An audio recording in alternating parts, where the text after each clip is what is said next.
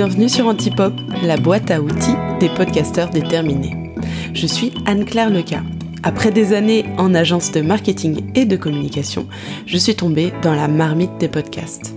Et depuis, j'accompagne les podcasteurs à améliorer la visibilité et l'attractivité de leur podcast.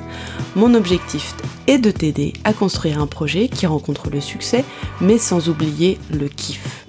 Sur Antipop, je partage seul ou avec mes invités des conseils concrets pour t'aider à passer à l'action et pour activer les bons leviers de croissance adaptés à ton podcast. Ici, on va parler de stratégie, communication, création de communauté, storytelling, entrepreneuriat.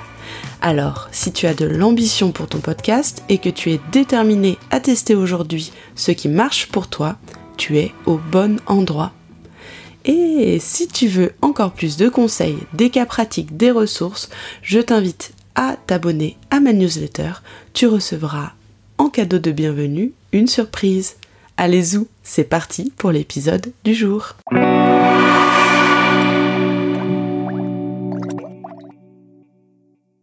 Hello hello, je suis super contente de te retrouver pour cet épisode du début de, de l'été. L'idée de, cet épisode, pour moi, c'est de revenir sur un grand mythe et un grand sujet qui fait un peu peur aux podcasteurs et podcasteuses avec lesquels je peux discuter et qui, j'avoue, moi aussi m'a fait peur à l'époque quand je me suis lancée dans l'entrepreneuriat. Il y a un conseil qu'on entend souvent et qui est un super conseil et qui est pertinent et qu'il faut suivre absolument, c'est le fait de connaître sa cible, c'est-à-dire les personnes à qui on s'adresse en tant que créateur, créatrice. Et toi, avec ton podcast, euh, se poser la question de euh, quelle est la cible que tu vas viser et à qui tu destines ce contenu que tu es en train euh, de produire. Il y a une erreur qu'on fait quand on parle de la cible, c'est qu'on a trop une approche large et un petit peu comme si on était un institut de sondage, on se prend pour l'IFOP. Euh, je suis même plus sûre du nom, mais je crois que tu vois un peu Ipsos, voilà, Ipsos. On se prend pour Ipsos. Et, euh, et donc du coup, on aborde la cible avec un peu des chiffres assez larges. Donc moi, je m'adresse aux femmes de 25 à 45 ans et euh, voilà.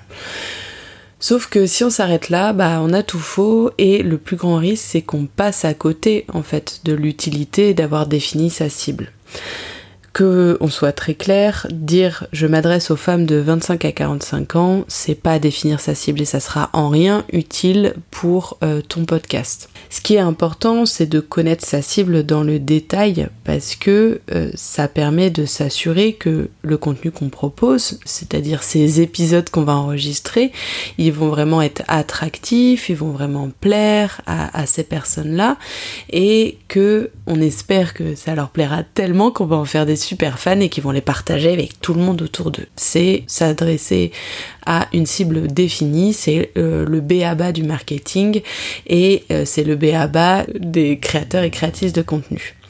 Sauf que je te disais euh, que cette façon de définir la cible trop large, et eh ben ça fait que finalement à la fin on s'adresse à personne et notre contenu il tape dans l'oreille de personne. Et donc du coup, ce qu'on conseille souvent, c'est de construire son persona. Alors là, j'espère que les poils ne sont pas dressés sur ta tête en mode genre non, elle m'a parlé du personnage, je ne sais pas comment faire.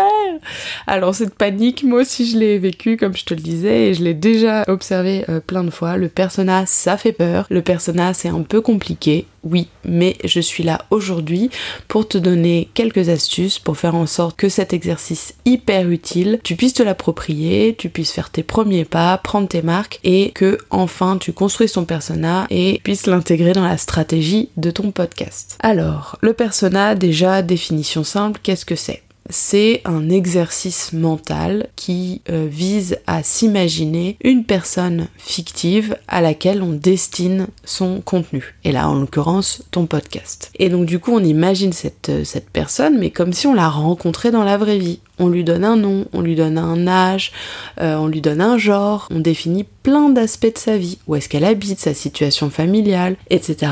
etc un des blocages que j'ai pu observer au moment de définir son personnage, c'est que, eh ben, comme c'est un exercice imaginaire, que c'est hyper créatif, qui choisir, comment choisir, c'est un peu difficile, mais en même temps ça demande de choisir énormément de choses et donc du coup on ne sait pas sur quels critères euh, se fonder. Ça c'est un premier blocage et je vais te donner euh, un peu mes conseils pour aller au-dessus de ce blocage. Un deuxième blocage c'est de se dire que si on choisit un persona, on peut se gourer et que du coup on va léser tout un nombre de personnes qu'on n'aura pas choisi. Et du coup, on se dit, bah, euh, merci de choisir mon persona, mais si je fais une erreur et que je m'en rends pas compte, et eh ben du coup, ça va amener à un cataclysme dans mon podcast. Alors, pour te rassurer, je vais aussi te donner un peu une façon de voir qui va dédramatiser cet exercice du persona. Donc pour le premier blocage, c'est comment choisir et comment est-ce que je peux passer comme on dit, de 0 à 1, de je n'ai aucune idée de qui mon persona, à je commence à avoir une petite idée de qui c'est. Alors, premier tips, souvent ton persona, c'est quelqu'un que tu as été dans le passé. Je te donne un exemple. Euh, tu as un podcast qui s'adresse aux entrepreneurs euh, qui ont envie de euh, bah, percer dans la tech toi en tant que créateur, soit tu leur donnes des conseils parce que tu as testé des choses et que tu as appris des leçons. C'est une, perspective un peu de transmission, de partage de savoir et de partage d'expérience. Ton persona, c'est quelqu'un que tu es dans le passé, euh, c'est-à-dire qui n'a pas appris tout ce que tu as appris. Donc il suffit de te dire qui j'étais dans le passé et comment est-ce que mon podcast va les amener de ce point A dans le passé à un point B. Et ça donne déjà une première euh, perspective de euh, bah, à quoi ressemble ce, ce personnage.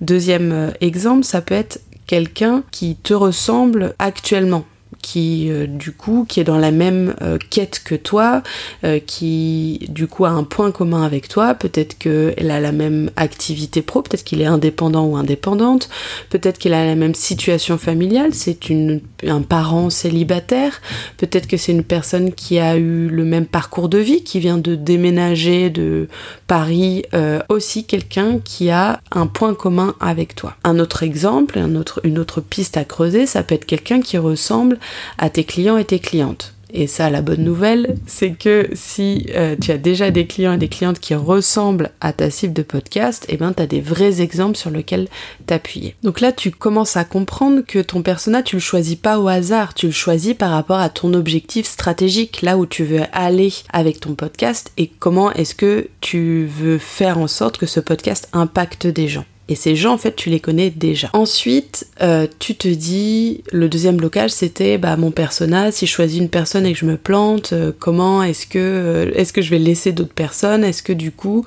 je vais pas choisir la bonne personne et du coup, bah, mon podcast il va plaire à personne? Construire son persona, pour moi, je le vois plus comme une démarche. C'est une démarche qui va t'amener à te poser des questions différentes sur ta cible et t'amener à rentrer en conversation de manière différente avec eux.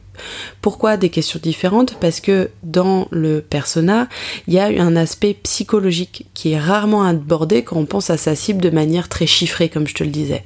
C'est quoi ses freins? C'est quoi ses motivations? Qu'est-ce qui lui fait peur en ce moment? C'est quoi les frustrations par rapport au projet, au challenge que cette personne a envie d'accomplir? Le persona te force à te poser ces questions-là, hyper utiles parce que elles vont t'aider à créer un contenu qui va vraiment avoir de la valeur pour ces personnes-là. Et un contenu qui a de la valeur, c'est un contenu qui est écouté jusqu'au bout et surtout c'est un contenu qui est partagé. Euh, si tu te réfères à ton expérience en tant qu'auditeur auditrice, la dernière fois que tu as partagé un, épisode avec euh, une pote ou un pote, c'est parce que tu savais que ça allait soit lui être utile, euh, soit lui apprendre des choses, l'informer, soit la divertir, mais c'est parce que tu as identifié quelque chose de vraiment unique et avec de la valeur et que tu as eu envie de le partager. Donc, t'intéresser à ton personnage sous un prisme psychologique, je te disais, définir ses motivations, où est-ce que cette personne a envie d'aller, ses freins pour, euh, pour y aller, qu'est-ce qui l'empêche de passer à l'action,